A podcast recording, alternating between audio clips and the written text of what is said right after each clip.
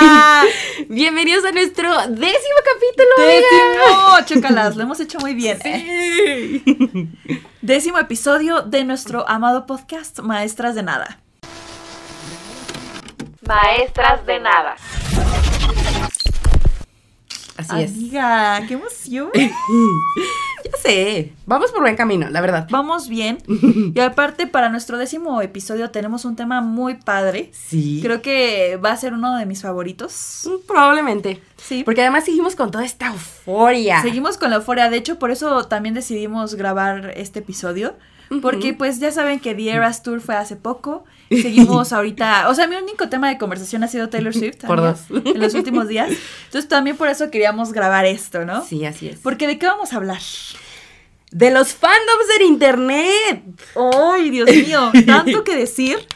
Ay, ya sé. Es que el Ya. fanatismo es una cosa bárbara. Y además, amiga, mención de que traemos nuestra merch de Taylor. Sí, A enseñársela. merch pirata. Bueno, yo no tengo aquí a Taylor, pero tengo a Olivia, que es su gatita. No sé si se alcanza a ver, creo que sí. Ahí se ve. Sí, ahí se ve. Muy bien. Y también recordarles que subimos un especial de The Eras Tour. Sí, sí, Por sí. si no tenían suficiente ya. Así es, queríamos desahogarnos de todo lo que vivimos en el concierto. Son dos horas, 15 minutos prácticamente, entonces eh, está interesante. Véanlo, por favor. Pero bueno, vamos a lo que nos compete el día de hoy. Así es, amiga. Bueno, para hablar de fandoms en internet, creo que es básico que definamos qué es el fanatismo, qué es, ¿Qué un, es un fan, fan? Qué, qué es un fandom también, son diferentes definiciones. Entonces vamos de una vez, amiga. Perfecto. Empecemos, amiga, pues dando la definición como tal de la palabra, de su raíz y de su sufijo. Entonces, el sufijo ismo, de fanatismo, hace alusión a una doctrina. Ok. Mientras que la palabra fan se define ah, como un seguidor y un entusiasta de algún sujeto o una cosa en particular. Ok. Entonces es como admirar algo o a alguien y eso se convierte como una doctrina, ¿no? Un poquito podría decirse que esa es la definición de acuerdo a la raíz y el sufijo de la palabra. Sí, mira, un fan se caracteriza por una relación especial con una marca, producto, cosa o persona, ¿no? Sí. Está interesado en este tipo de productos y genera una comunidad con el mismo grupo de interés, ¿no? Sí, que ya si nos vamos a la definición de fanatismo, eh, eh, es algo muy antiguo, ¿sabes? No es como que se derivó apenas del Internet. O sea, el fanatismo, si nos vamos años atrás, siempre ha estado en cuestión religiosa, ¿no? Por Sí, sí, ejemplo, sí. o Ujú. política. Entonces, básicamente el fanatismo se define como sentir mucha pasión por algo. Y pues ahí hay que ponernos a reflexionar si esa pasión es buena o mala, ¿no? Porque a veces puede caer en extremos. Sí, Entonces es defender algo con mucha pasión. sí, pero una pasión exagerada. O sea, Una pasión cuando exagerada. hablas de fanatismo ya estás hablando de algo muy, muy grande, ¿no? Así es. De hecho, aquí yo tengo que a veces el fanático suele perder cualquier posibilidad de un sentido crítico acerca de lo que admira. Entonces ya es tanta esa admiración que no puedes ver eso de manera objetiva. Que bueno, ya sabemos que cualquier opinión es subjetiva, pero en el caso aquí del fanatismo de plano estás como eclipsado. Cegado. Eso que defiendes, Ajá, estás sí. cegado. Eso es muy importante de mencionar, porque lo vamos a ver más adelantito, pero si hay personas que de verdad... Mira, nosotros somos fans de varias cosas, pero bueno, igual sí estoy un poco cegada. ¿Quién sabe? Lo iremos analizando Lo vamos a analizar. mientras Sí. transcurre el capítulo. Mira, psicológicamente, una persona que es fanática muestra una adhesión a una causa, un entusiasmo desmedido y en ocasiones obstinado y violento. Justamente por esta pasión Así llegan a ser luego un poquito problemáticos. Sí. Que ojo, aquí no estamos diciendo que el fanatismo sea algo malo, ¿sabes? no, no. O sea, sí se caracteriza porque es muy intenso y eso puede rayar en lo violento, pero también a veces se puede quedar únicamente como que tienes un gusto marcado, ¿no? En algo o en alguien y ya. Sí. Ok.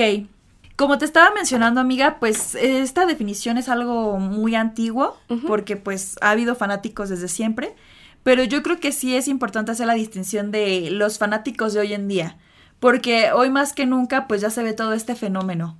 ¿sabes? Sí. Entonces, ahorita los receptores de todo este fenómeno del fanatismo suelen ser influencers, deportistas, artistas, youtubers, streamers, gamers, Sí. todas estas personas que ubicamos muy bien gracias al internet.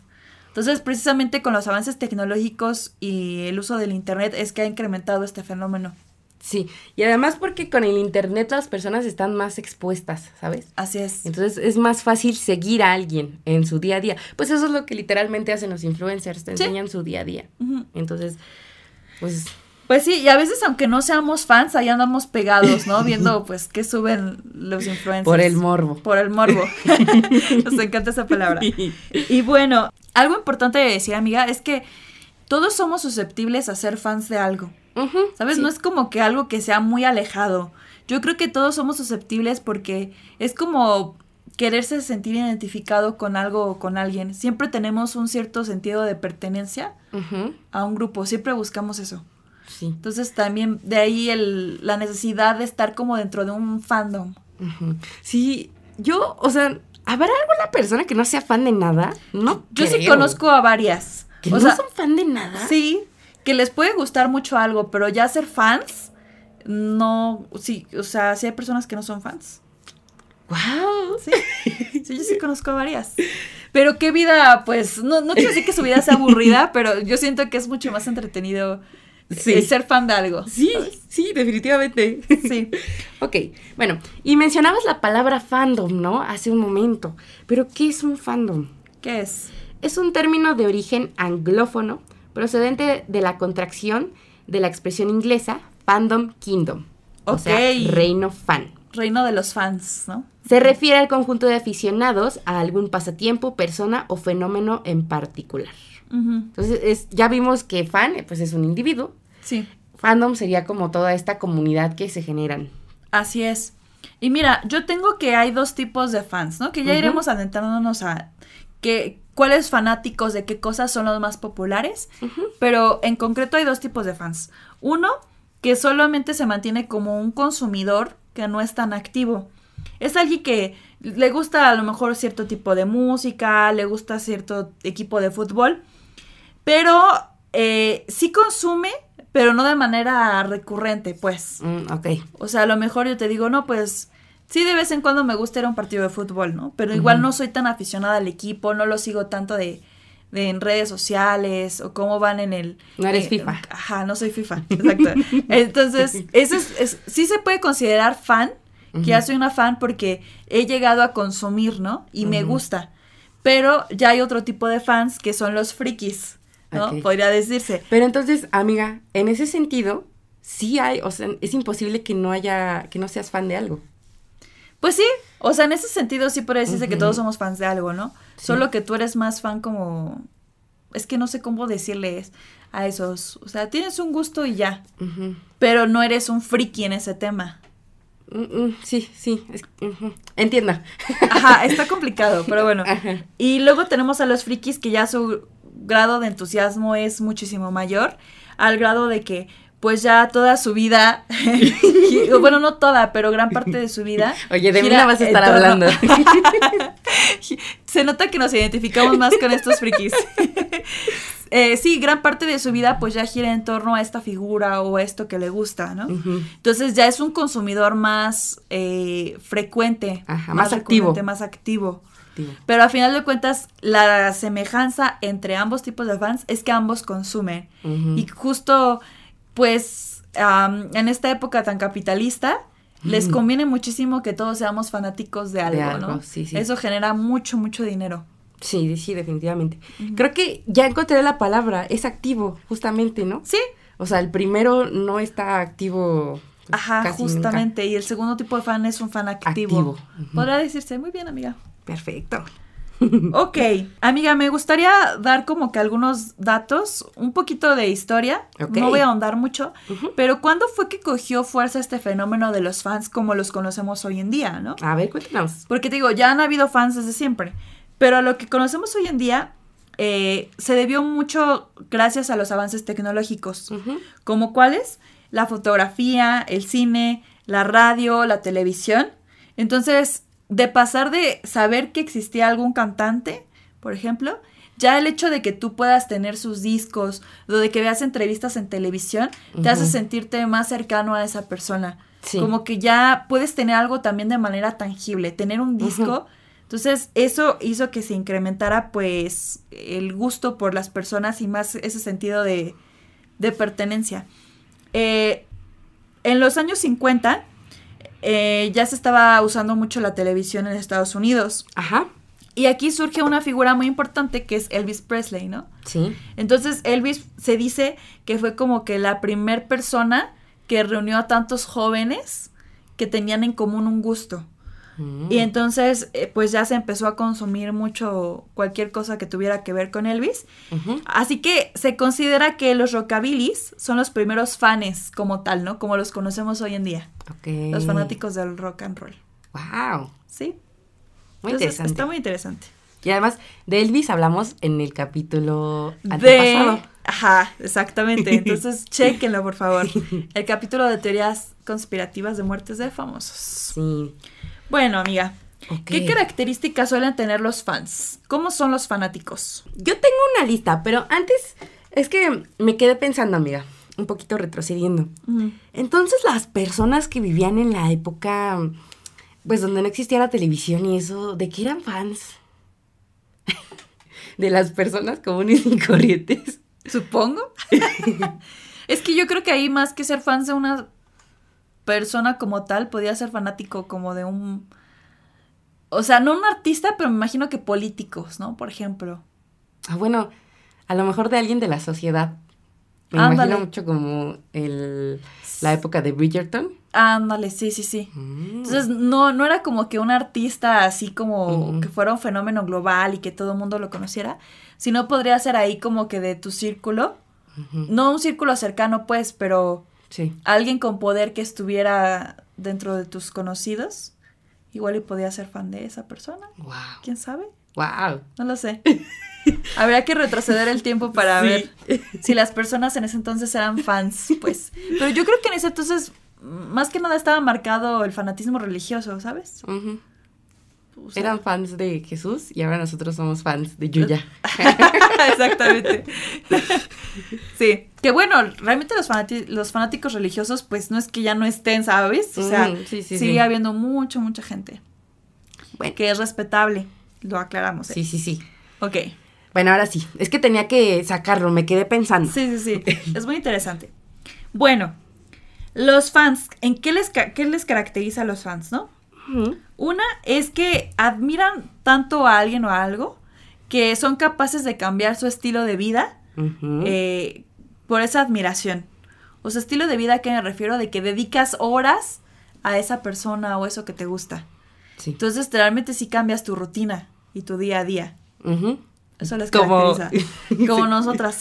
Como cuando te conectas al live de The Eras Tour. Exacto, o sea, yo dejé de tener vida los viernes a la noche, los sábados en la noche, por estar viendo transmisiones en vivo de los conciertos de Taylor Swift. Entonces, ese es un gran ejemplo. ok. ¿Qué otro tienes? Tengo, por ejemplo, el apoyo incondicional, ¿no? Que creo que también lo podríamos juntar con la empatía que llegas a sentir hacia, hacia esa persona, ¿no?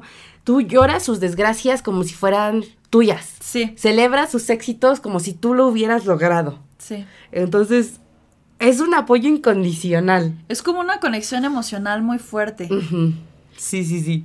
Que ya lo veremos más adelante. Ahí hay un término muy interesante que en- en estos últimos años ha tomado mucha fuerza. Sí. Pero bueno, a ver, ¿qué otro tienes? Ok, am, otra es de que los fans expresan este fanatismo de manera externa y física. Y. O sea, sabemos que los admiran y todo y sienten esa conexión emocional, pero también lo externan eh, de manera muy visible. ¿Cómo qué?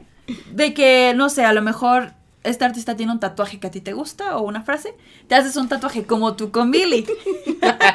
sí, mi amiga tiene tatuajes de Billie Eilish. ¿Cuántos tienes de Billie? Tengo dos. Uno en cada brazo que son canciones. Exactamente. Entonces tú ya lo expresaste de manera física, ¿no? Sí. Otra es de que copies un modelo de ropa, un estilo, y también tú lo incorpores, ¿no? A tu, a la ropa que sueles utilizar. Y otra, pues ya es eh, hacer ciertas actividades, como que pertenecer a un grupo de fans, eh, tener un blog sobre ese artista, tener una cuenta de redes sociales que esté dedicada únicamente a subir contenido. Una fanpage. Ajá, una fanpage. Entonces ya empiezas a hacer cosas, empiezas a manifestar de manera muy visible ese fanatismo. Ok, muy interesante. Me encanta que tenemos ejemplo para todo Sí, entre es que, nosotras híjole, dos. nosotros somos el claro ejemplo para todas estas características. Ok. Tengo también otra muy interesante que es defensa del líder. Si el líder comete errores, lo justifican y lo defienden. Sí, Que eso, wow, ha llegado a extremos inimaginables. sí, es que ahí es cuando decimos que se pierde un poco la objetividad y que está cegado. Sí, sí, sí, sí. Otra característica es que a los fans les gusta, por lo general, relacionarse con otros de su grupo, o sea, con otros fanáticos. Y esta relación puede ser pues de manera virtual, con conversaciones en redes sociales. Antes se daba, ahorita ya no, pero antes se daba por correo electrónico, ¿no? También Mm. esta comunicación. Sí, sí, sí. Este, salas en foros, dejar comentarios en blogs. El caso es que tú puedas interactuar con otros fans y de ahí se, genera más este sentido de comunidad. Ok, muy interesante. También tengo algo que no sé si sea tanto característica, pero ah, puede llegar a pasar. Ok. Que es como un ritual de iniciación que se les hace a los fans. Ok. Eso ya Sí. sería como... Es que ritual suena ya como algo extremo, Ajá, sí. pero sí es como una actividad, ¿no? Que empiezas a hacer para pertenecer a- al grupo, ¿no? Sí. Ok. Se me viene un poquito también a la mente la cuestión de los friendship bracelets, Sí, sí, sí, ¿sabes? justamente. empiezas a hacer alguna actividad simplemente ya para ir encajando en este fandom. Ujú.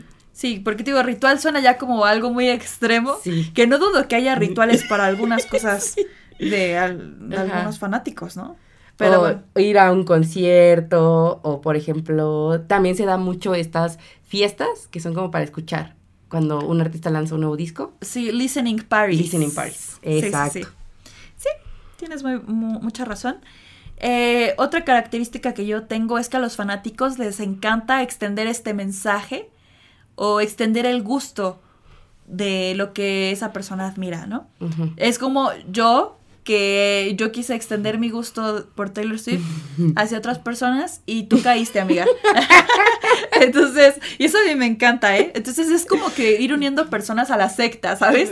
Reclutando gente. Ajá, reclutar gente. Entonces, eso es un- algo que caracteriza mucho a los fans, de que van esparciendo este mensaje de, oye, escucha esto, ve esto, a mí me encanta, ¿no? Sí, confirmo, porque Sí, sí, así es, yo caí, no puede ser.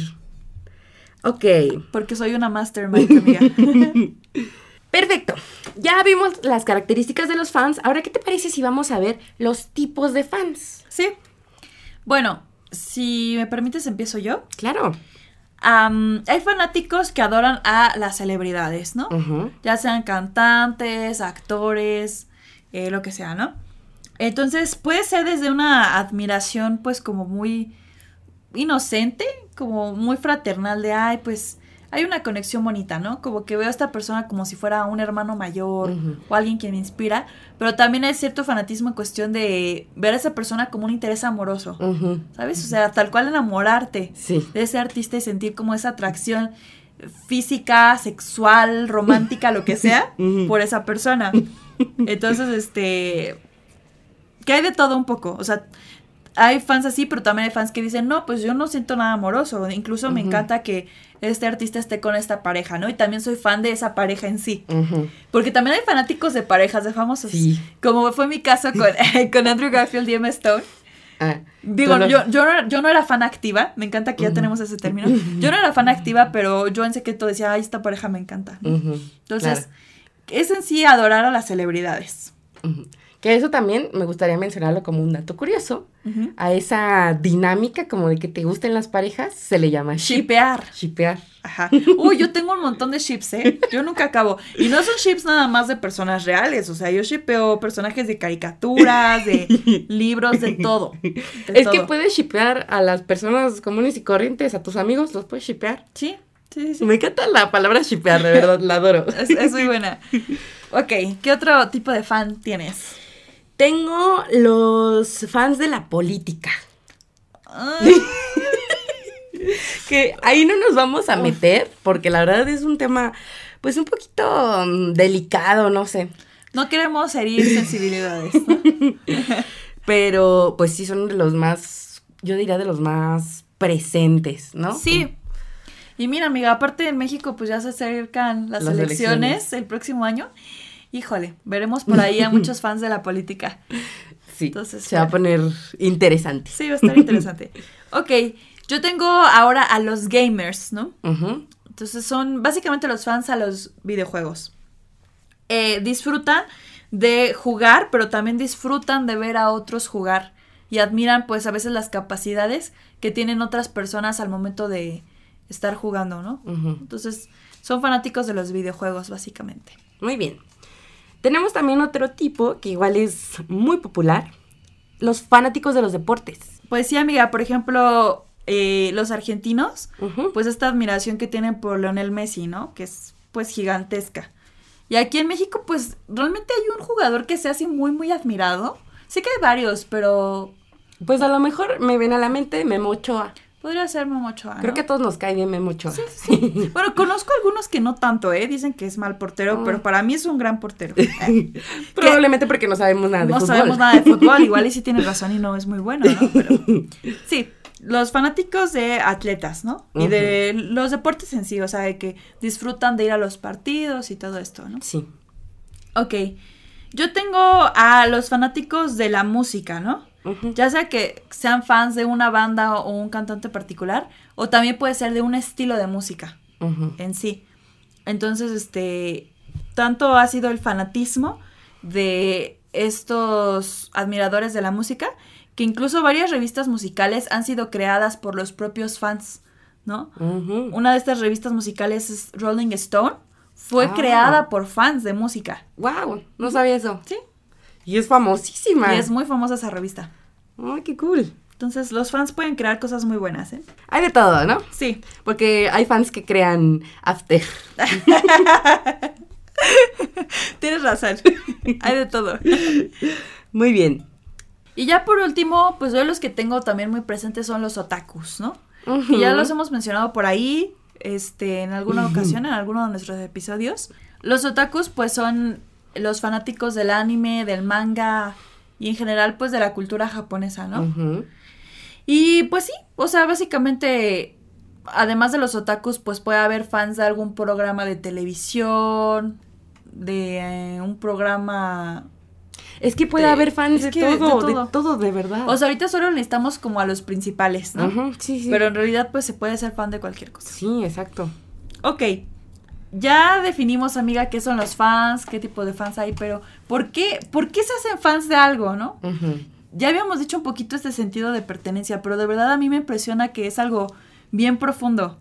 ¿Por Sí. qué alguien puede ser fan de algo? Sí, y mira, ser un fan o volverse fan de algo puede parecer algo muy superficial, pero en realidad hay muchas cosas detrás. Yo tengo por aquí que el ser fan de algo está muy relacionado con la adolescencia y la juventud.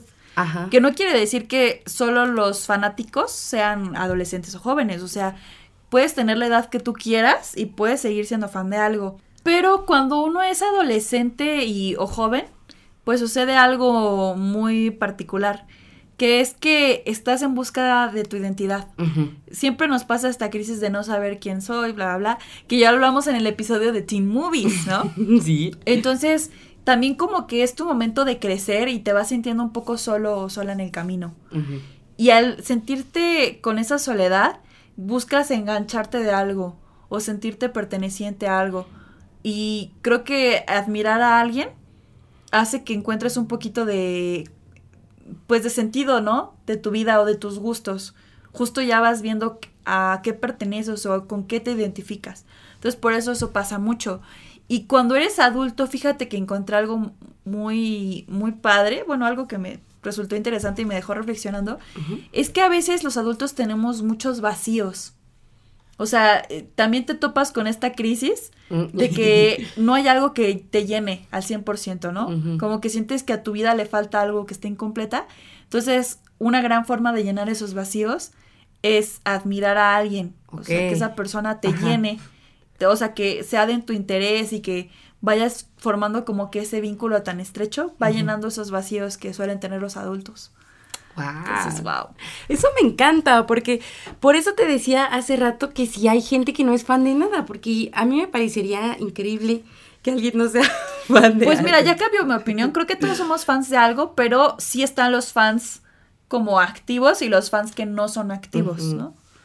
Entonces, Qué bonito, pero qué bonito eso que mencionas. sí, sí, sí. Qué bonito y que, es que no sé si es feo o bonito. Creo que más bien es bonito, ya creo que eso es lo que me gustaría concluir en el episodio. Eh, analizar si es algo bueno o malo, que ya diremos pues ahí nuestra conclusión, pero para adelantar un poco, creo que es, depende de tú cómo lleves ese fanatismo. Sí, sí, claro. Totalmente. Claro, Entonces, sí. Lo veremos ahorita. ok. Pues sí, amiga. Yo tengo justamente lo mismo. Ok. que todo esto se da mayormente en la adolescencia, que es una etapa donde tú estás forjando tu identidad. Y por esto fijas tus expectativas en personas famosas, mediáticas o con gran atractivo social, ¿no? Sueñas con parecerte a ellos, con seguirlos, son, son tu ejemplo a seguir. ¿no? Y creo que también tiene que ver mucho que en la adolescencia, mm, pues te apartas un poco como de estas figuras paternas, de esos Sí. ideales y todo esto, empiezas a buscar pues tus propio, tus propios valores y los puedes encontrar en un artista. Entonces, sí, en la adolescencia, la adolescencia de por sí es una etapa bien rara, bien difícil Sí, y fue donde muchos nos hicimos fans de algo. totalmente. En mi caso fue así. Ahorita ya les contaré de... Bueno, estaría padre que les contemos de qué somos fans, amiga. Mm. Que de Taylor ya lo hemos dejado claro, pero yo soy fan de muchas otras cosas. Tú, tú eres fan de muchísimas cosas. Muchísimas cosas, de verdad. Yo soy. Es muy fácil que yo me haga fan de Sí. algo, la verdad. Entonces, creo que también algo bonito es de que. algo que te emocione de ese artista o de esa cosa que te gusta es que te dan ciertas motivaciones para seguir con tu día a día, ¿no? De que, ay, mi motivación de esta semana es que va a salir esta película que esperé mucho tiempo. Entonces, son esas pequeñas actividades que te van brindando alegría conforme pasan los días. Entonces, creo que sí es bonito ser fan de algo. Sí. Que también es importante hacer esa pues distinción. No puedes vivir solamente por algo. Claro. ¿no? Que a mí me gustaría al rato ventilarme. Me, me encantaría contar una experiencia personal de que yo sentí que ya era un poco enfermizo y que no me hacía bien un fanatismo por una persona. Y no es Taylor Swift. y no es Taylor Y no es. Taylor Swift. Pero ahorita lo voy a contar.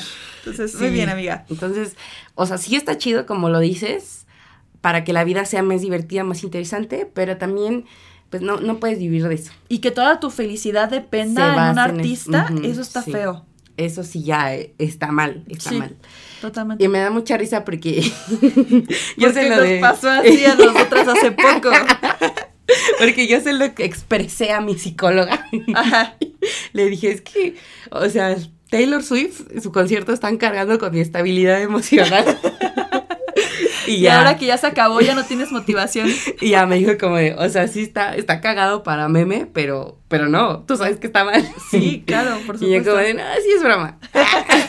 Pero si quieres no es broma. sí.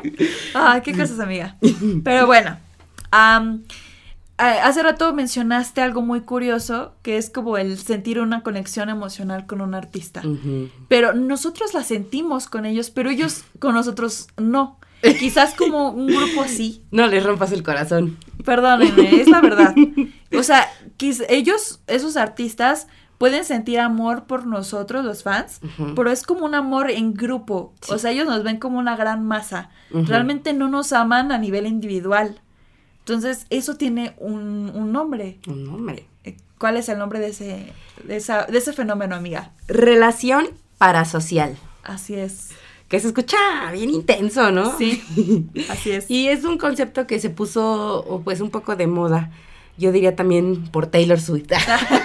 Todo es por Amiga, Taylor. todos los caminos nos llevan a Taylor. Sí. Pero a ver.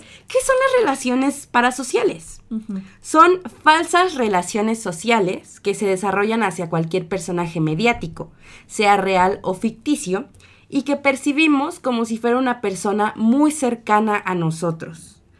Llegamos a identificarnos con él o ella y tenemos algún tipo de sentimiento hacia esa persona. Puede ser desde la empatía hasta el desagrado, yendo del enamoramiento hacia la indiferencia absoluta. Eso que mencionas es algo muy interesante porque uno pensaría que la relación parasocial es que tú ames a esa persona y que esa persona no te ame de vuelta porque ni te conoce. Pero sí es cierto que también puede haber una relación parasocial en cuestión de que tú odias a alguien. Sí. O sea, imagínate que tú odies con toda tu fuerza a alguien y esa persona ni te topa. Ajá. O sea, no, no tiene ni idea de tu existencia. Entonces eso también pasa. Sí. Sí, sí, sí. Que ahí ya son los fanáticos locos o los haters que están Muy mal. mal de la cabeza. Pero sí, también hay este tipo de relaciones parasociales. Sí. Qué interesante. Y yo te quiero preguntar, amiga.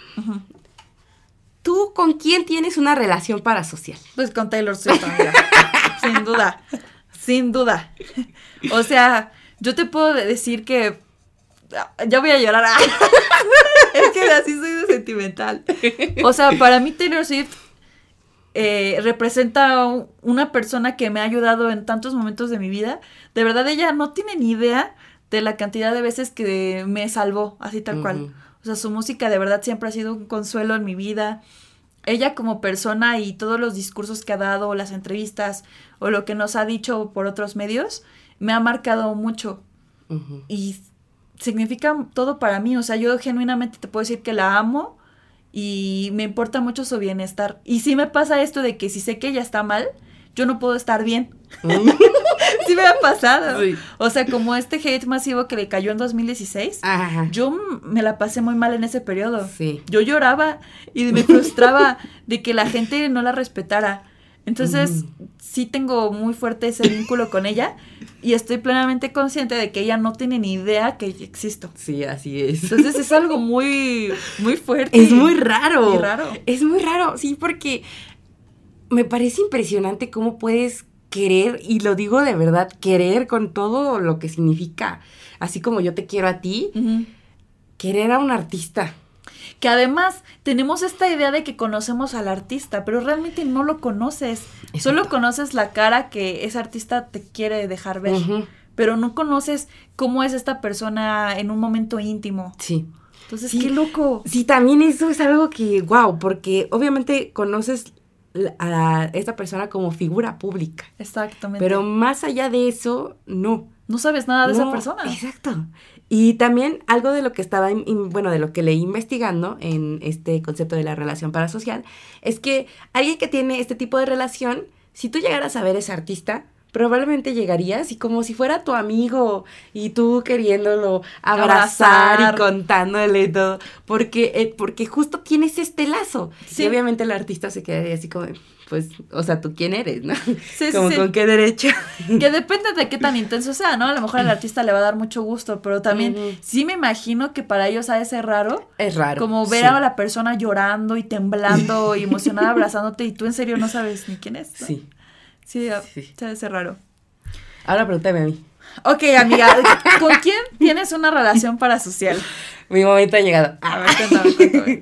ya lo spoileamos, ¿no? Pero mi relación parasocial es Billie Eilish. Muy bien, amiga. Y lo sé porque tienes a todos tus brazos con algo de Billy. Por si fuera poco.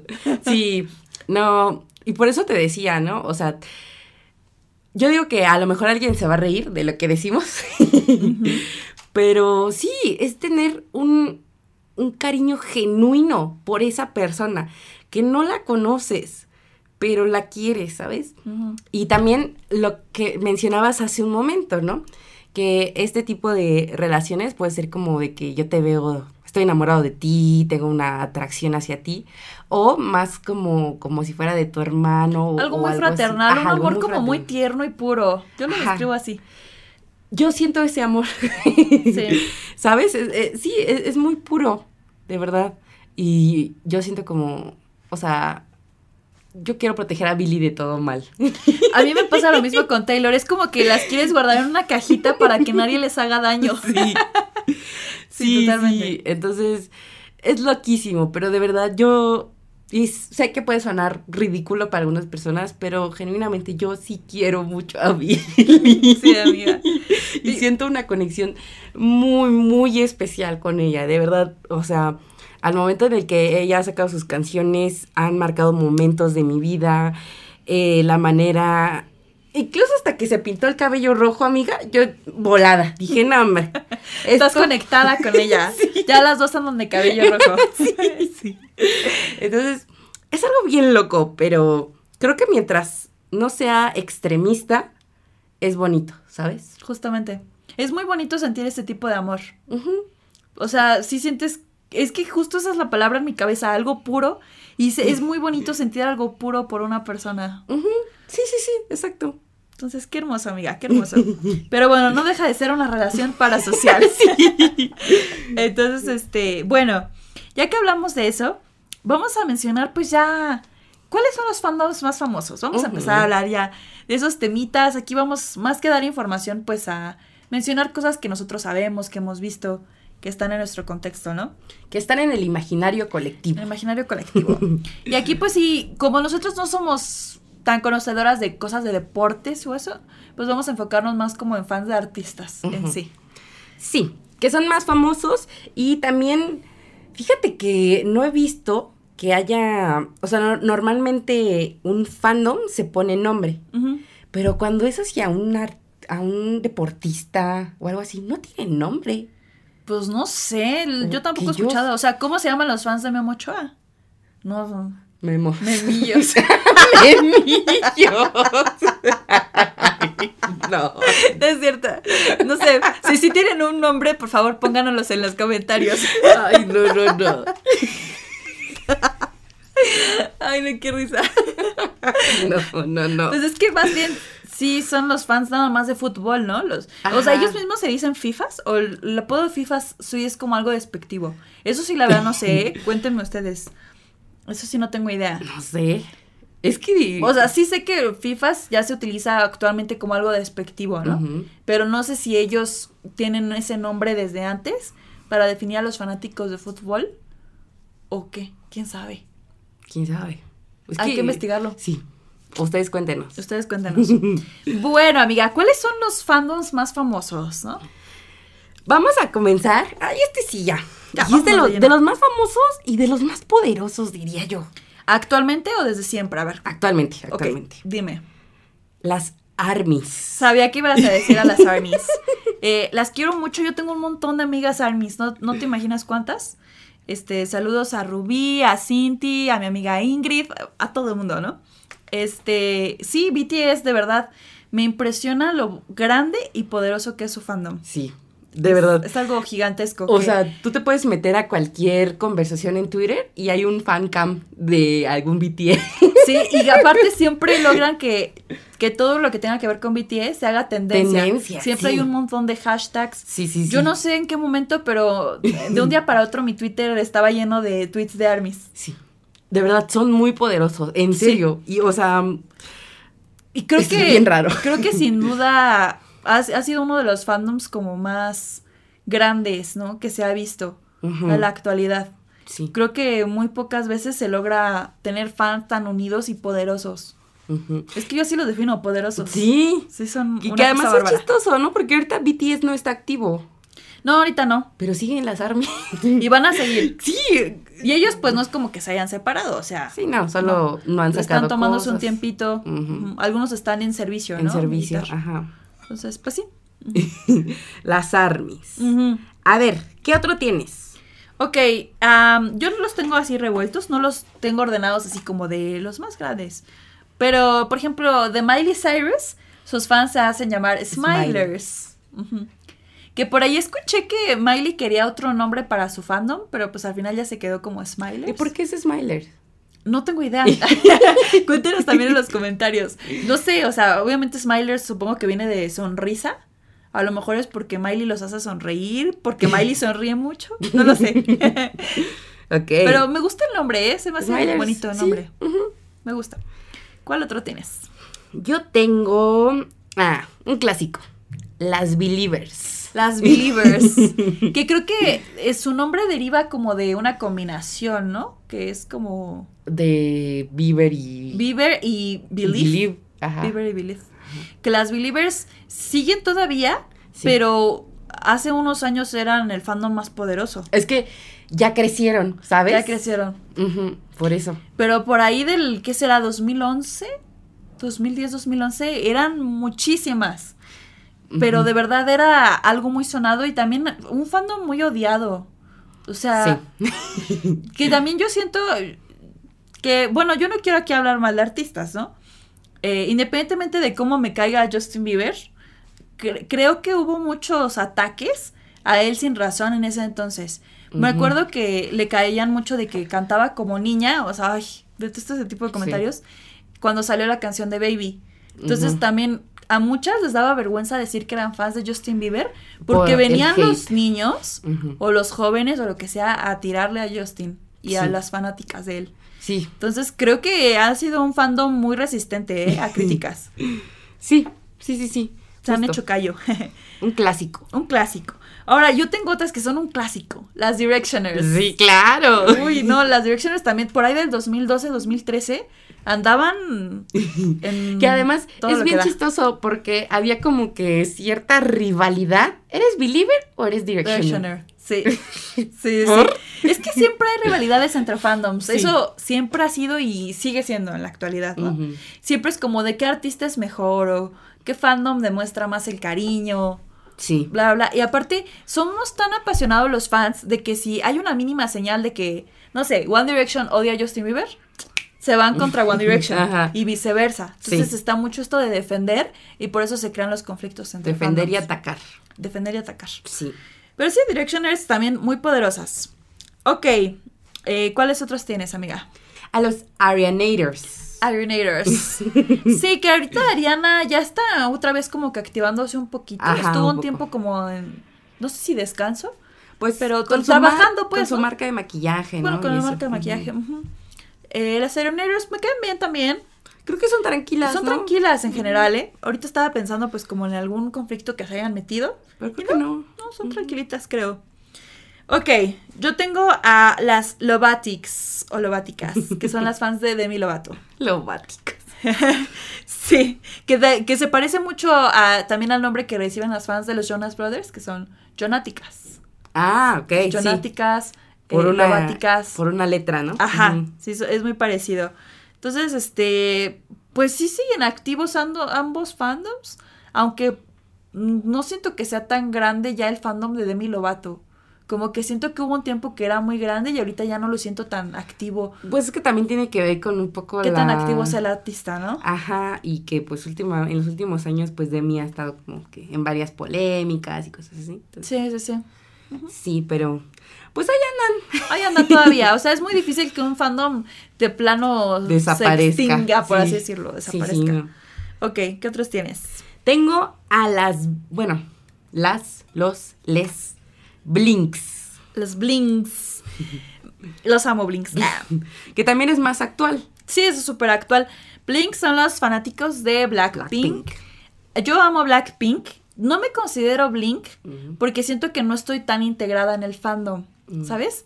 Pero sí sé mucho de Blackpink, veo muchos videos de Blackpink, me sé casi todas las canciones de Blackpink, las amo a ellas, pero sí como que siento que, al menos en mi caso, ya denominarme Blink se me hace algo muy fuerte, como que ya tendría yo que estar bien inmiscuida en el fandom y no lo estoy. Es que, ¿sabes qué? Algo muy interesante es que en el K-pop los fandoms son muy, mm, ¿cómo decirlo? Muy intenso, pero, o sea, intenso en el- no en un sentido malo. No, no, no, sino que pero sí están muy activos. involucrados. Ajá. Justamente. Y, y, o sea, tiene mucho que ver con la formación que tienen los idols, ¿no?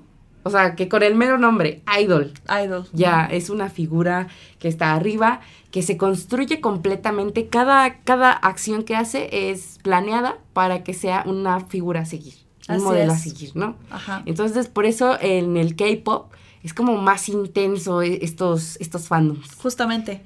Y que también ahí es- sería interesante discutirlo ¿en qué momento tú puedes decirte, soy Smiler, soy Mm. Jonática, soy tal, soy Swifty? Sí. O sea, es complicado, ¿no? Porque luego también cuando eres nuevo en un fandom, a veces te sientes como desamparado, ¿no? Así como de que me van a criticar porque apenas Sí. me estoy involucrando, eh, no soy tan fan como ellos todavía.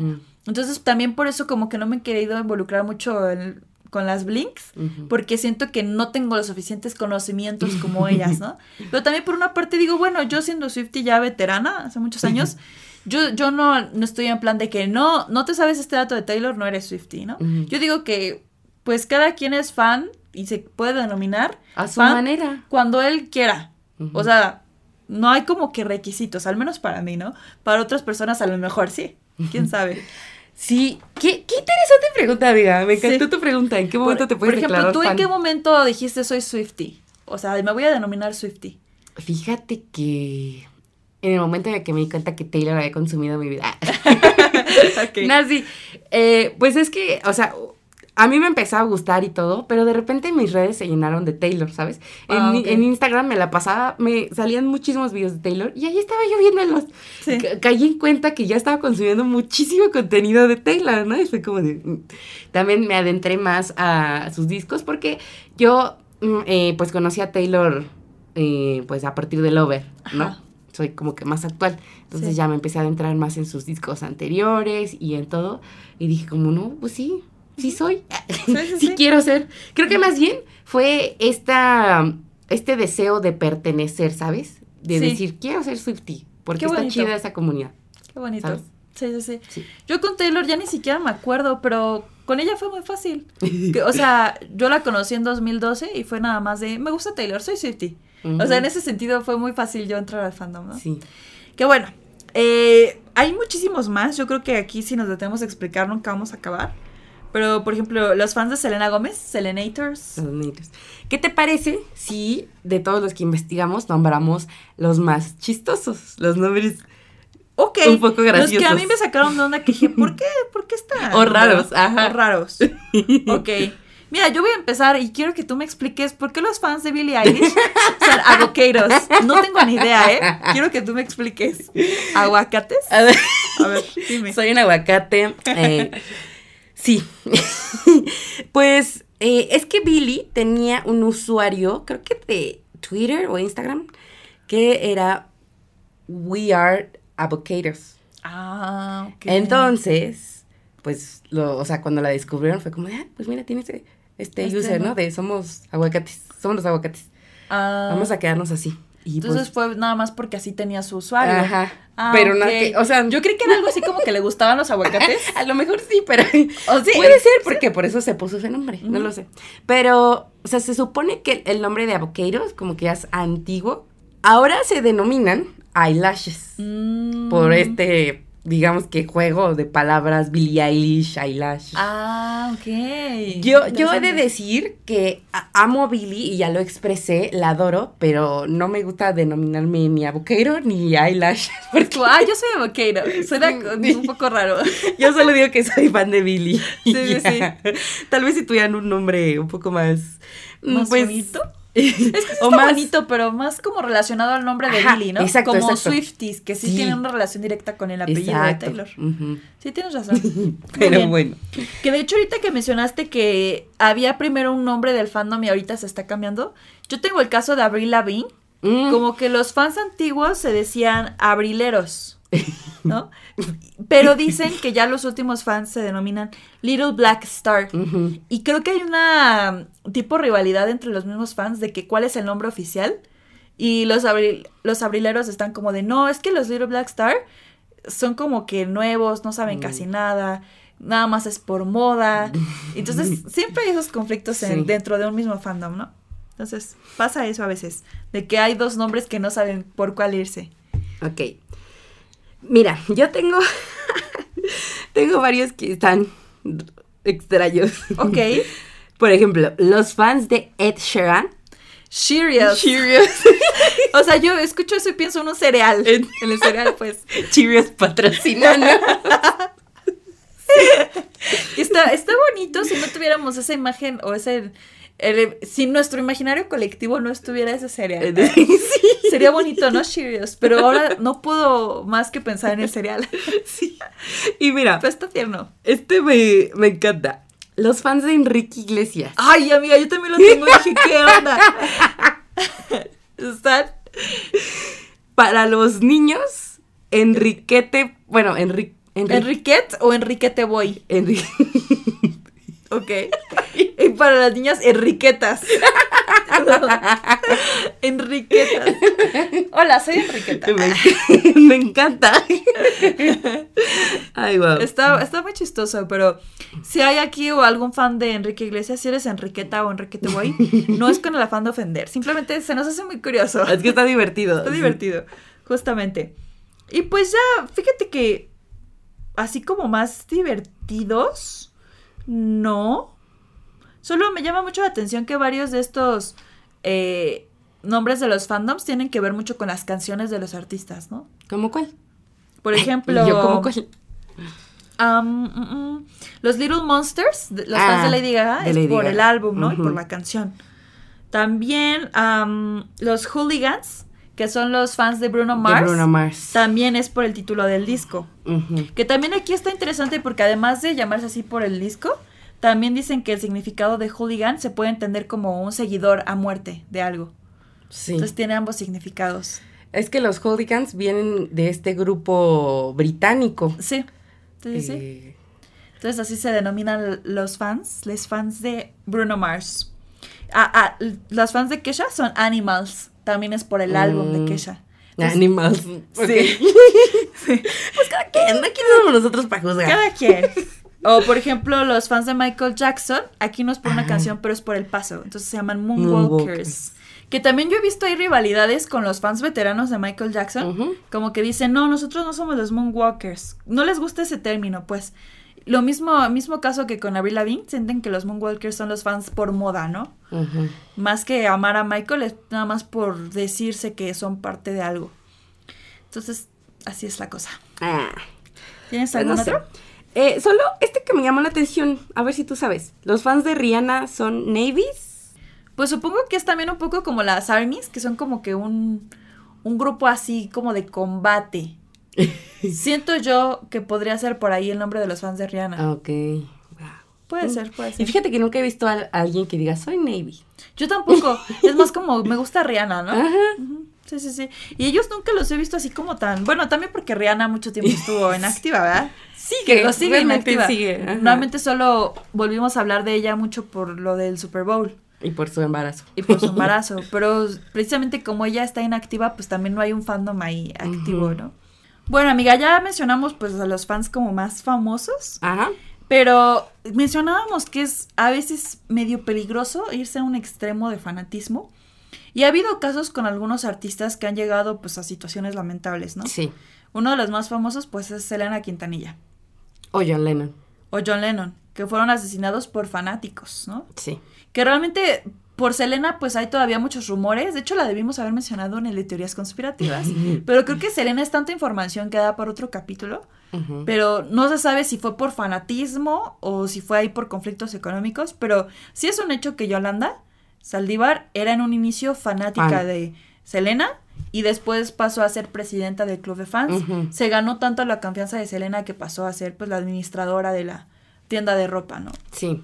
Y yo sí creo la teoría de que estaba obsesionada con ella, ¿eh? Yo sí creo eso. Qué miedo. Qué miedo, la verdad, ser artista. Eh, otro ejemplo que tengo presente es el de Christina Grimmie. Mm, A ver, cuéntanos. Mm, Para quienes no conozcan a Cristina, ella tenía 22 años cuando falleció. Falleció en 2016 aproximadamente. Ella era una participante de La Voz en Estados Unidos. Y bueno, eh, ella pues poquito a poquito empezó a hacerse fama. De hecho estuvo en varios shows con Selena Gómez, ahí en, su- en sus conciertos. Me parece que era corista. Ok. Entonces era muy cercana a Selena Gómez. El caso es que eh, en, en 2016 ella estaba en una firma de autógrafos, se acercó un fanático y le disparó. Ah, el hermano de Cristina estaba ahí al lado, forcejeó con este fanático y el fanático como al verse acorralado se suicidó en ese momento. Y bueno, pues fue toda una conmoción y ya después, investigando bien a esta persona, dieron con que era de nombre Kevin Lloyd. Este cuate tenía 21 años, casi la misma edad Ajá. que Cristina. Y dicen que el asesino estaba convencido de que Cristina y él eran almas gemelas, Ok. que estaban destinados a pasar el resto de su vida juntos y con eso concluyeron pues que tenía una visión muy distorsionada, ¿no? Y, y esto lo mencionó el compañero de cuarto de Kevin. Él mismo dice, él tenía ya como esta visión bien alterada de su relación con Cristina. Entonces, era tanta su obsesión o lo que sea que Mm. Sí, eso ya era decidió obsesión. matarla. Wow. Qué fuerte. Qué fuerte. Está muy, y- muy y fuerte. qué feo, ¿no? Sí, Sí, pues así como tenemos casos tan lamentables, hay unos que también son malos, pero... no llegan No a llegan a asesinato, tanto. ¿no? Pero como quiera son feos. Por ejemplo, Taylor. Taylor se han metido a su casa.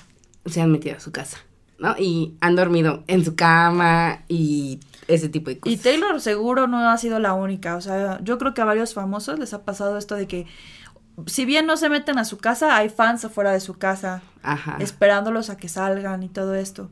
Entonces, esa invasión a la privacidad me parece de lo más desagradable. Eso es, es acoso Es completamente. acosarlos. Es acoso y el acoso es un delito y está mal. Sí. Algo que tengo muy presente, amiga, no sé si sabes del algo que le pasó a Miranda Cosgrove.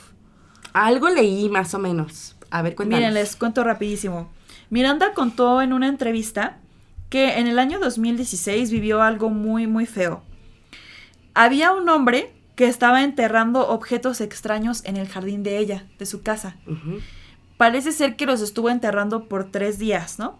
Dice Miranda que enterró una lonchera que tenía adentro un chocolate, cuchillos y sogas. Ok. Está feo, ¿no? Eh, y ella no se había dado cuenta, o sea, ella estaba sin saber nada.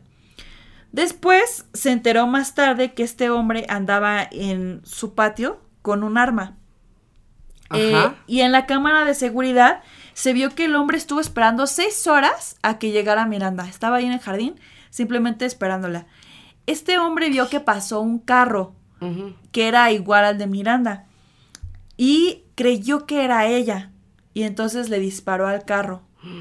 No, yo la verdad desconozco si la persona que iba en el carro murió o no. Pero este hombre tenía toda la intención de matar a. Miranda. Eh, y como falló, pues huyó este hombre, ¿no?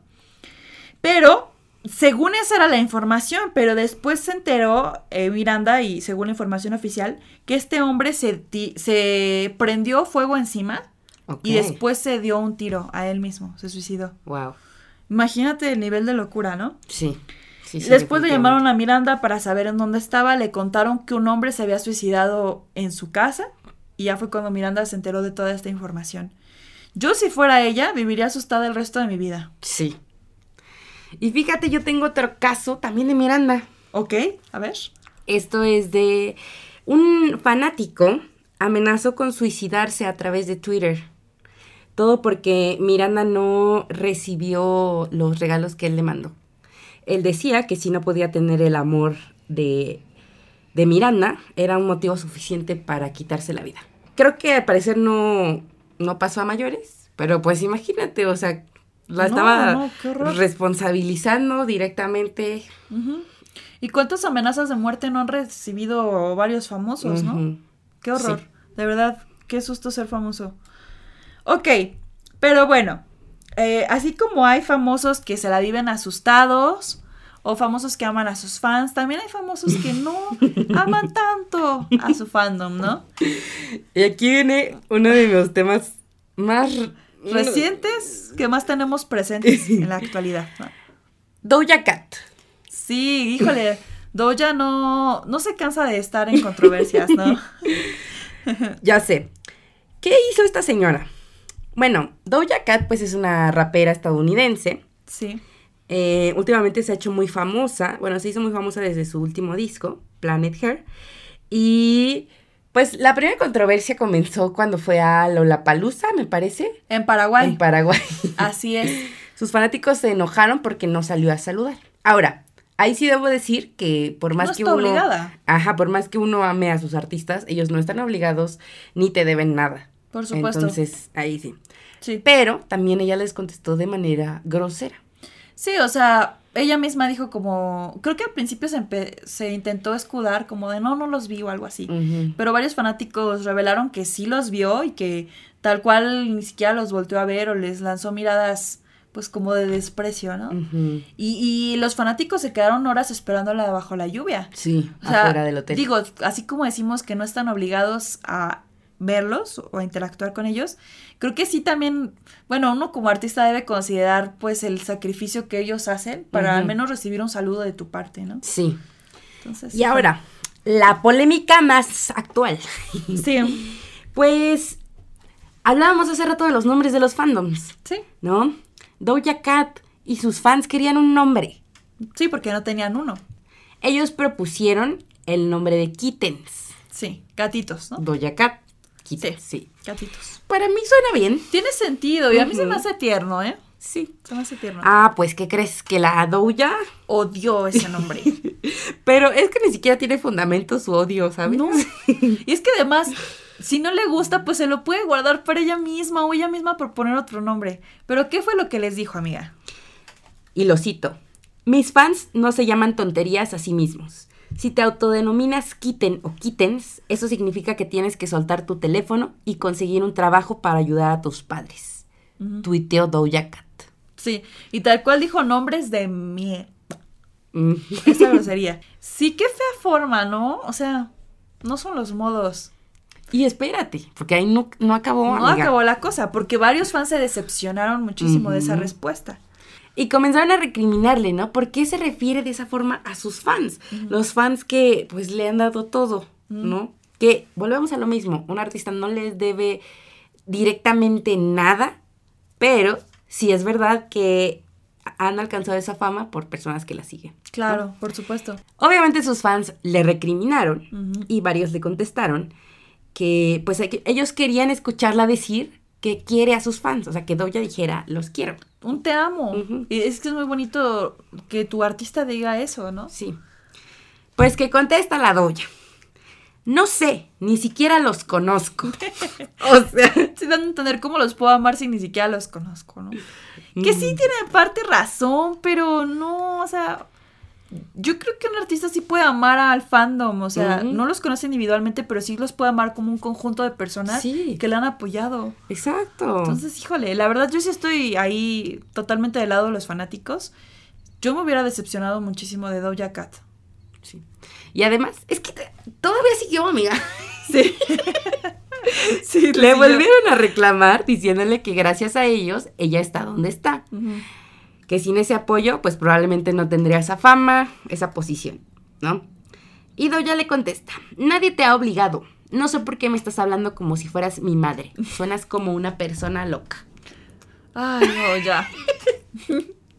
Qué valor, ¿eh? Para estar contestando esas cosas. Pero es que Doja de verdad sí ha demostrado varias veces que le vale todo. Sí. Le vale tal. Y la verdad, a mí sí me gusta su música, Sí, a mí también. pero como persona da mucho que desear. Y da mucho cringe. En general. Sí. Porque también, o sea, ser grosera con sus fans es como la punta del iceberg. Eh, sí, porque detrás hay muchas cosas, ¿no? Y Sí. raras. Pero sí se me hace algo muy desagradable que le conteste de esa forma a los fans. Sí. Sí, como tú dices, o sea, puedes pensarlo, pero no lo dices. Es que, ¿por qué? ¿Por, Sí. ¿por qué serías tan tonto de echártelos encima? Pero bueno. Eh, hay muchos casos así, ¿no? También, pues, de. Pues sí, ídolos que han dejado ver que les molestan ciertas actitudes de fans. Que algunos sí son muy justificables. O sea, obviamente, si alguien te está acosando y esperando fuera de tu casa, con justa razón te vas a enojar. Sí, ¿no? claro. Pero con cosas como Doja Cat, pues ahí sí dices, híjole. Tampoco es para que les tires tanta tierra, ¿no? Así es. Ok. Pero bueno, amiga, ay, eso de tirar tierra me recuerda de que los fandoms son muy conflictivos, así como puedes amar y apoyar de forma muy bonita. A veces se desvirtúa un poco el propósito de un fandom, que es apoyar a un artista, y se vuelve más una tipo competencia, una rivalidad entre los mismos integrantes. Sí. Eh, por ejemplo, yo no sé, amiga, si a ti te desagrada algo dentro del fandom de Billie Eilish, pero yo, al menos en el caso de Taylor, yo amo a los Swifties, a los Swifties, a los Swifties, pero sí hay algún, algunos que no estoy tan de acuerdo con ellos o ellas, ¿no? A ver, cuéntanos, ¿cuál? Ya, Me van a cancelar, me van a cancelar, pero lo voy a decir. Hay un grupo de fans que se hacen ll- llamar Kaylors. Ok. que son las los que shipean a Taylor Swift con Carly Kloss. Mm. Ok, mira, es muy respetable. O sea, te digo, yo tengo muchos ships. Yo respeto que ellos tengan ese ship. Pero algo que a mí me ha llegado a molestar mucho es que siento que están obsesionados con la orientación sexual de Taylor. Y es algo que yo digo, se me hace muy irrespetuoso y muy fuera de lugar, Acosador. muy acosador. Y, o sea, como hostigar a alguien a que diga, soy eh, heterosexual, soy homosexual, soy lesbiana. O sea, nadie está obligado a decir su orientación sexual. Y es de muy mal gusto estar especulando y especulando y con pruebas y no sé qué, de que esa persona tiene un gusto por las mujeres o por los hombres o por quien sea. Sí. Y eso es a mí lo que me molesta, de que es- estas personas están como muy duro y dale, de que no, es que esto es real. Y es que aparte lo afirman como si ellas supieran. y ya dijimos que realmente no conocemos al artista. Es su relación el parasocial. Ajá, justo. Que otra cosa muy aparte es de que ellas piensan que los que no nos caen bien las Keylor somos homofóbicas. Amiga, ¿yo cómo voy a ser homofóbica si yo soy bisexual? O sea, no. No lo sé. No lo soy. Tienes cara de que votaste por el pan. No, amiga, yo detesto a los panistas. No, yo ya me voy a echar a los políticos encima. No, no, no, pero, o sea, a mí se me hace algo bonito también de que muchas eh, personas que son parte de la comunidad LGBT encuentran significados en las canciones de Taylor asociados a una connotación queer, ¿no? Por ejemplo, o sea, de que analizan esta letra y dicen, ay, esta situación le puede quedar muy bien al colectivo. Sí. Y yo estoy súper a favor de eso y se me hace algo muy bonito. Entonces no va por ese lado de que, ay, soy homofóbica y no quiero que relacionen a Taylor con una mujer. ¿no? O sea, tú encuentras el significado que quieras a sus canciones. Si tú las quieres shipear, adelante. Eh, si tú quieres creer que tuvieron una relación, adelante. Pero no estés hostigando a Taylor con que diga su orientación sexual. O no estés tú afirmando que ella es tal cosa cuando a ti ni te consta. Y aunque supieras, el estar obsesionado con esa idea de afirmar que una persona es tal, se me hace desagradable. Entonces, por eso te digo que hay ciertos roces entre fandoms, ¿no? Hay, entre los integrantes. Que en el K-pop yo lo veo mucho también de que hay fans que apoyan más a uno de los integrantes. Y también hay peleas de no, este integrante es mejor. Ajá. O este otro es tal. Eso Sí. pasa mucho en los grupos. Entonces ahí también como que se divide el fandom. Entonces pasa mucho esto dentro de estos Sí. grupos. Concuerdo contigo. Y también agregar que, o sea, cómo la, cómo relacionan a Taylor, pues con una persona que, Que le hizo que le tanto hizo daño. daño. Eso también es lo que a mí me molesta. Sí. Entonces, Y bueno, hablando también de eso, de estas personas que ya a fuerza quieren emparejar a alguien. las Larrys. Eh, Son el caso más famoso, las Larrys. Las fanáticas que creen que Harry Styles y Louis Tomlinson tuvieron y tienen actualmente una relación. Es que, o sea, te digo, está chistoso y lo puedes creer tal vez en algún momento, pero ya que lo sostengas y que digas, es que siguen juntos y aunque Harry ha tenido parejas, es solo para pantallar. Sí, sí, sí, no. O sea, y te digo, pueden shipearlo si quieren. Eso está padre. Pero ya que afirmen que, o sea, Louis tiene un hijo, o sea, no sé si es hija, hijo, no sé. Pero que afirmen que todo es falso y que ellos están en una relación, híjole. Se me hace también ya una falta de respeto para el artista. Para- ajá, Estar y la diciendo familia. que, ajá, y para su familia, está diciendo que todo es falso. Sí. Híjole. Entonces, pero bueno, no, no queremos ofender, pero sí hay, que cuestionarse mucho en qué momento le empiezas a faltar el respeto a un artista. Que también muchos fans se escudan con esto de, ay, nunca me va a leer, ¿no? Nunca va a leer mis comentarios. Los leo o no, no es razón para que tú estés faltando al respeto. Sí, y además, o sea, ser artista ya es suficientemente difícil estar expuesto a la opinión pública, ¿no? Claro. Y también escudarte en decir no lo lee. mm, hay varios artistas que se han ido de redes sociales claro, por comentarios como esos. así es. Entonces, Como Billie Eilish en un punto, pues no le gustaba tanto todo esto que implica tener redes sociales, ¿no? exacto. Billy llegó hasta el punto de pensar en quitarse la vida por tantos comentarios. Elizabeth negativos. Olsen también. También cerró sus redes. Porque ella, me parece que fue porque no dijo nada después de que Chadwick muriera y todo el mundo esperaba que ella pusiera algo en sus redes y por no hacerlo, se le vinieron encima. Entonces, Y también eso, ¿no? Volvemos a lo mismo. Un artista no te debe nada. no está obligado a nada. Y también es mucho esto que se espera a los artistas de que es que este artista no se pronunció en tal cosa. Entonces también como que ven a los artistas como si fueran a fuerzas activistas políticos. Sí. O que tuvieran que alzar la voz en todas las problemáticas del mundo. Sí. Cuando no están obligados para nada. Sí, así es. Que también ahí pues entiendo que se espera que si hay una situación, pues sí digan algo importante, ¿no? Pero también pues estar enojados porque no lo hicieron. Sí. No. Y eso pasa mucho. Pero bueno, yo digo que hay que pronunciarnos nosotras ahora que seamos famosas. Así es. Nosotros vamos a... ¿Tú, ¿Tú hablarías así como de temas políticos y eso si fuéramos famosas? No. Yo tampoco. No quiero ser cancelada. Ah, Ah, y además no me considero experta, no hablaría de un tema. Ah, y yo Justo. diciendo, no hablaría de un tema de que soy experta. oye, tenemos un podcast donde hablamos de temas que no tenemos ni idea. No, qué incongruencia. ¿eh? Bueno, ya cuando seamos famosas ya veremos qué hacer, ¿no? Sí, así es. Muy bien, amiga. Hay cosas que hacen los fans que a mí me encantan y que quiero mencionar de manera muy breve. A ver. Porque a- al principio del episodio decía que se hacen mucho estas actividades dentro del fandom. Ujú. Y algo que a mí me encanta de los fanáticos es que hacen fanfictions o fanfics. ¿no? Como más comúnmente se les conoce. Sí. ¿Qué son los fanfics? Pues es como tomar tú mismo control de algo que te gusta, ¿no? Eh, hacerlo ficción. Entonces es de que te gusta una caricatura, te gusta alguien en la vida real, lo que sea, tú escribes tu propia historia.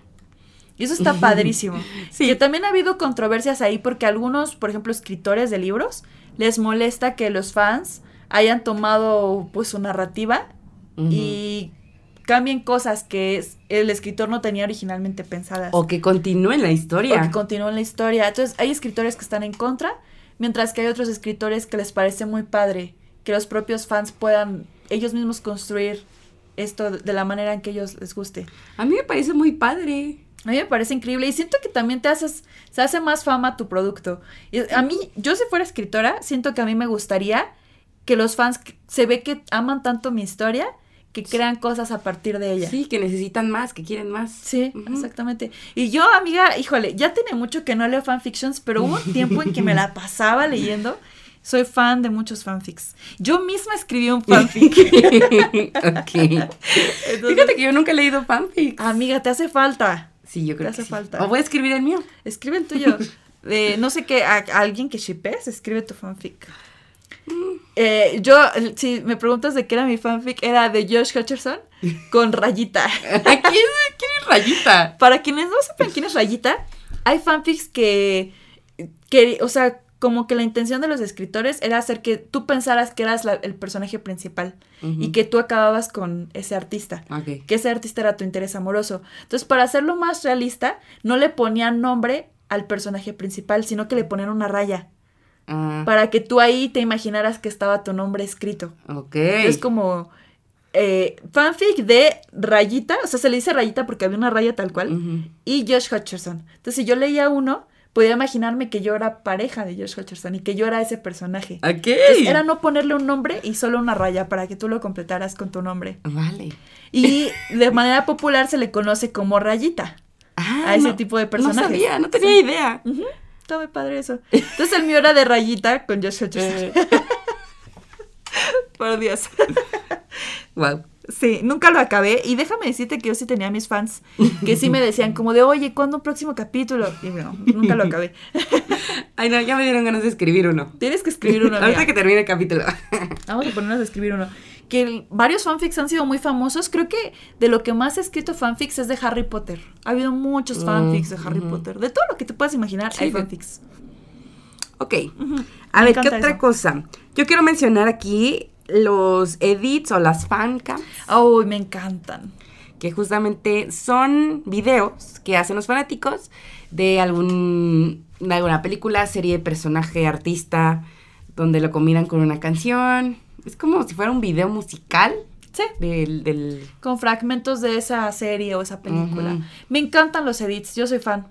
Me la paso viéndolos. De hecho, déjame decirte, amiga, que yo conocí a Taylor por un edit. Ok. Eh, la primera vez que la escuché fue con Love Story. Y era un video de.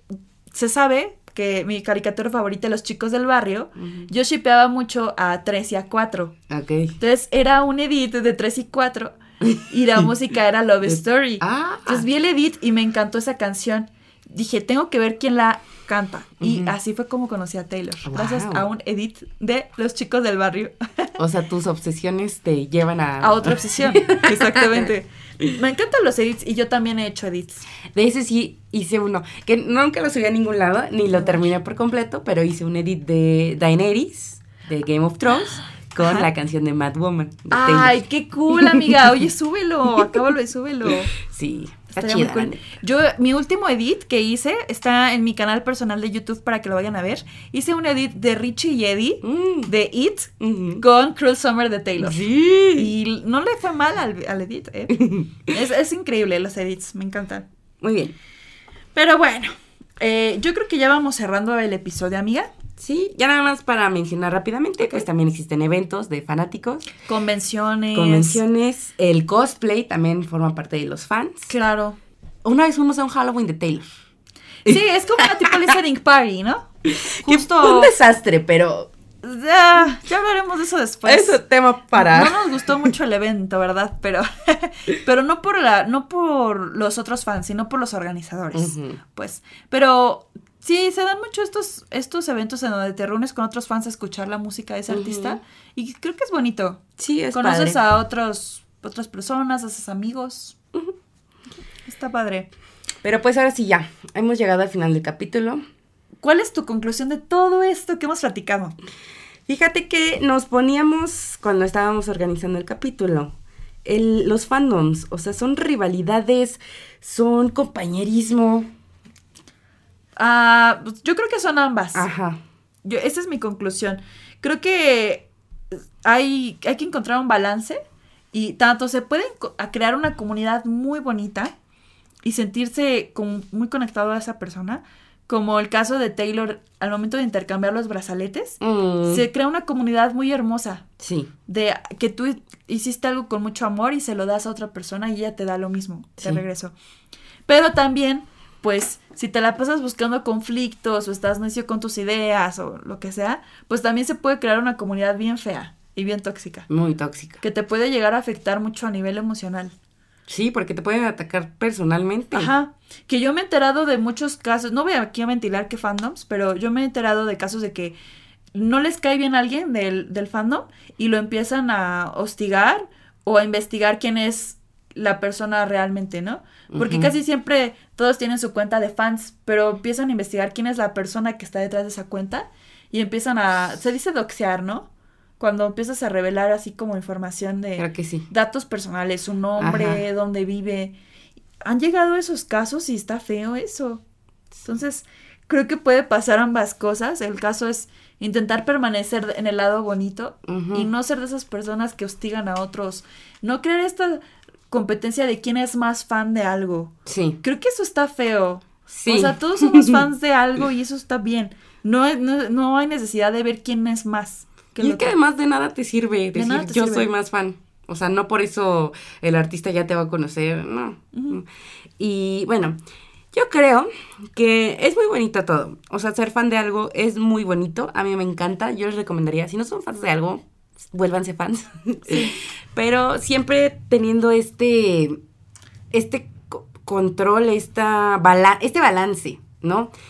De saber que por más que lo quieras, el artista pues no te conoce. O sea, ya sea si es una persona, una actividad, eso, que te acompañe en tu vida, pero que no se vuelva toda tu vida. ¿sabes? Exactamente. O sea, hay que encontrar ese balance, nada en extremo es bueno. Y, o sea, es, es bonito, pero siempre, yo lo diría como, siempre con los pies en la tierra, siempre aterrízate y a esa persona no va a pasar lo del fanfic, que lo vas a conocer esa manera, bueno, hay casos donde Igual sí ha pasado. sí, ¿eh? Si hay, si hay artistas que casos. se han casado con sus fans. con sus fans. Pero, pero te digo, ¿no? Es estar consciente. Es como tú y yo decíamos, tenemos una relación parasocial, pero estamos conscientes de qué es eso, ¿no? Sí, Y o sea, no haría nada loco. exactamente. De hecho, hace rato yo les mencioné de un caso de mí con un artista que yo sentí que no llegó a algo sano. Ya para ir cerrando, no fue con Taylor Swift, sino fue con Josh Hutcherson. ok. yo sigo siendo fan de Josh, pero era una fanática extrema en secundaria. Ok. Y en ese momento no me daba cuenta, fue hasta que ya iba entrando a la prepa que me percaté que no era una relación sana. O sea, de que me estaba afectando a un nivel muy, muy cañón emocionalmente, el que yo no lo conociera a él y que él no me Mm. conociera a mí. Ajá. O sea, era algo que genuinamente me ponía triste, me ponía mal. Él nunca ha sido muy activo en redes sociales, entonces también eso me ponía mal como sentir ese distanciamiento de su parte. Y en un principio sí era como una un amor platónico, entonces yo sí tenía como que esa ese interés romántico en él. Ajá. Y eso es feo, eh, de verdad te lo juro que es feo. Y dije, esto no me está haciendo bien. Y hubo un momento de mi vida que yo decidí soltarlo en cuestión de que ya no quiero estar atada a ti porque esto está afectando mi vida al grado de que ya no salgo con personas, ya no tengo una vida normal por estar pensando todo el tiempo en ti. Ok. Te digo que yo sí sentí que fue algo muy insano. Eh, con Taylor nunca me pasó eso, sorprendentemente con Taylor siempre ha sido algo muy, muy sano. Y con él lo dejé ir un tiempo y luego ya lo retomé cuando ya me sentía desapegada de él en ese sentido. Y ahora mi amor por él es muy fraternal. Ahora lo veo como alguien que admiro, como un hermano con el que he crecido, Como esa figura ajá, que, con la que he crecido porque lo he visto a lo largo de sus películas y todo, pero ya no es una obsesión. Entonces, he Te llegado a caer en esos extremos. Sí. Eh, me rehabilité, amiga. he llegado a caer en esos extremos y es muy feo, pero sí es muy difícil en ese momento darse cuenta que es algo enfermizo. Pues es que es como una difícil. adicción. Ajá. Completamente. Y espero que no me juzguen por esto, ¿eh? O sea, sí se puede llegar a esos extremos, pero ya estoy bien. ya soy una persona normal. normal. Sigo siendo fan de él y de varias cosas, pero pues ya es algo más, más sano, ¿no? Ujú. Y que También- prepárense porque se viene la, la siguiente película de los Juegos del Hambre. Va a regresar mi etapa de tributo. No, por favor. sí. No, y creo que tiene mucho que ver que eras joven, ¿sabes? Sí, estaba en la secundaria, era justo en el momento donde quería sentirme con identidad, ¿no? O identificada a algo o a alguien. Y pues sí, o sea, eso es lo que hemos venido diciendo, ¿no? Hay que tener cuidado con tener ese, ese balance, tener un límite y que sea algo que te acompañe, no que se convierta en toda tu vida. Exactamente. Ay, sí, amiga, esa es nuestra conclusión. Encuentran ese balance en su fanatismo. Sí. Bueno, y ahora sí, llegamos al final de este capítulo que me encantó, lo amé. A mí también me encantó. Siento que nos pudimos haber seguido horas y horas analizando Sí, todo este fenómeno que es muy interesante y muy curioso. Bueno, amiga, pues sigamos siendo fans de manera muy sana. Ustedes también. Cuéntenos de qué son fans aquí abajito en los comentarios. Sí, nos encantaría saber. Y si son fans de muchas cosas, enlístenlas todas. Entonces, muchas gracias por vernos. Somos sus amigas Ice Y dan caso. Y esperamos hayan aprendido algo. o nada. Bye. Adiós. Para más contenido, síguenos en nuestras redes sociales. En Instagram estamos como arroba maestrasdenada.p y en TikTok como maestras de nada. Puedes escucharnos en Spotify, Amazon Music y Apple Music.